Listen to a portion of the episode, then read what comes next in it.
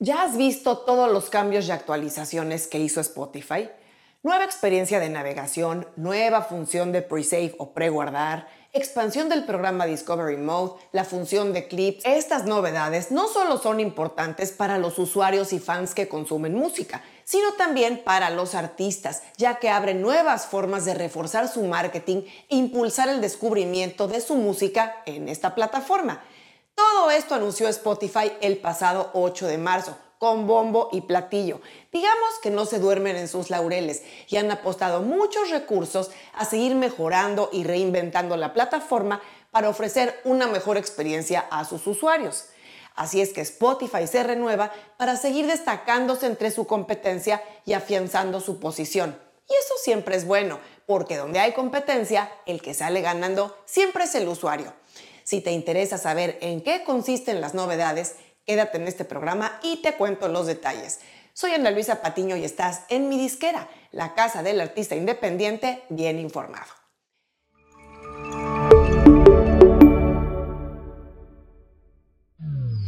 Lo primero que vamos a mencionar en estas novedades de Spotify es la nueva experiencia de navegación. El cambio más notable es la llegada del feed vertical deslizable, dejando atrás los carruseles estáticos de las listas de reproducción y recomendaciones. El nuevo feed es basado en video y reproducirá avances de música y otro contenido de audio, como podcast y audiolibros. Es lo que ellos mismos describieron como una nueva y poderosa forma de tener esa primera escucha.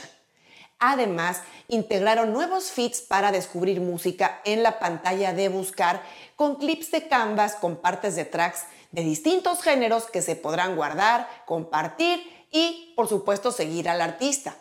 Y sí, la nueva experiencia de navegación de Spotify se siente más actual, digamos que más a tono con el lenguaje visual que nos es tan familiar por las redes sociales.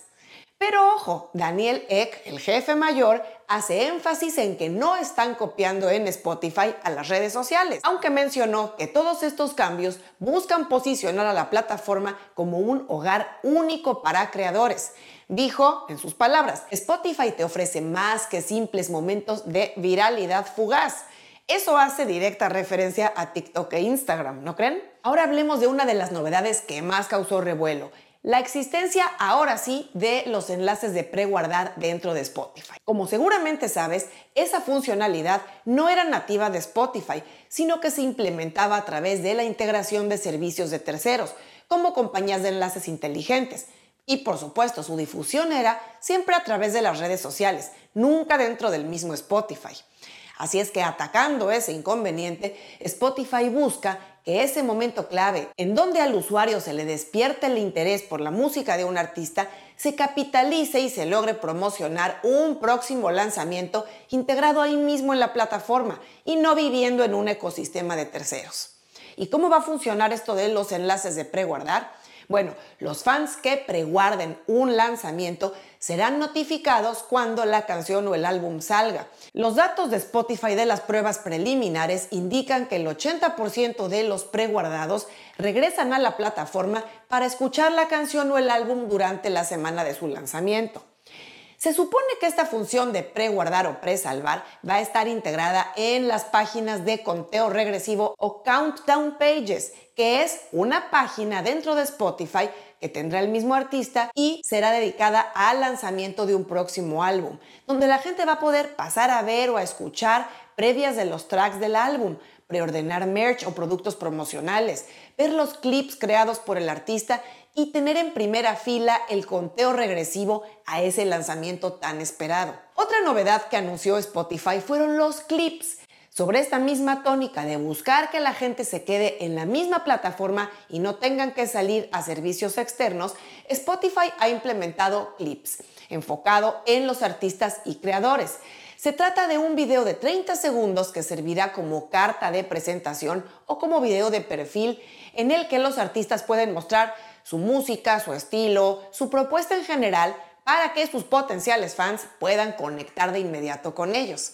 Eso tiene como fin acortar el proceso entre el no conocer a un artista y el volverse fan o super fan. Spotify presentó también el Smart Shuffle, que es una nueva función que complementa las playlists creadas por el usuario con selecciones de Spotify, todas basadas en el historial del oyente.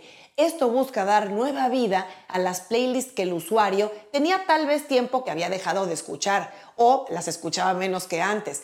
Y con estas nuevas sugerencias adaptadas perfectamente a las preferencias del usuario y a esas mismas playlists que el usuario mismo creó, Spotify busca ahora sorprendernos y retenernos más tiempo en la plataforma. Ahora hablemos del anuncio de las listas de conciertos. Conscientes de que un mejor sitio para promocionar un concierto es precisamente donde la gente está escuchando la música de sus artistas favoritos, Spotify ahora mostrará también los próximos conciertos de un artista en la vista de reproduciendo ahora.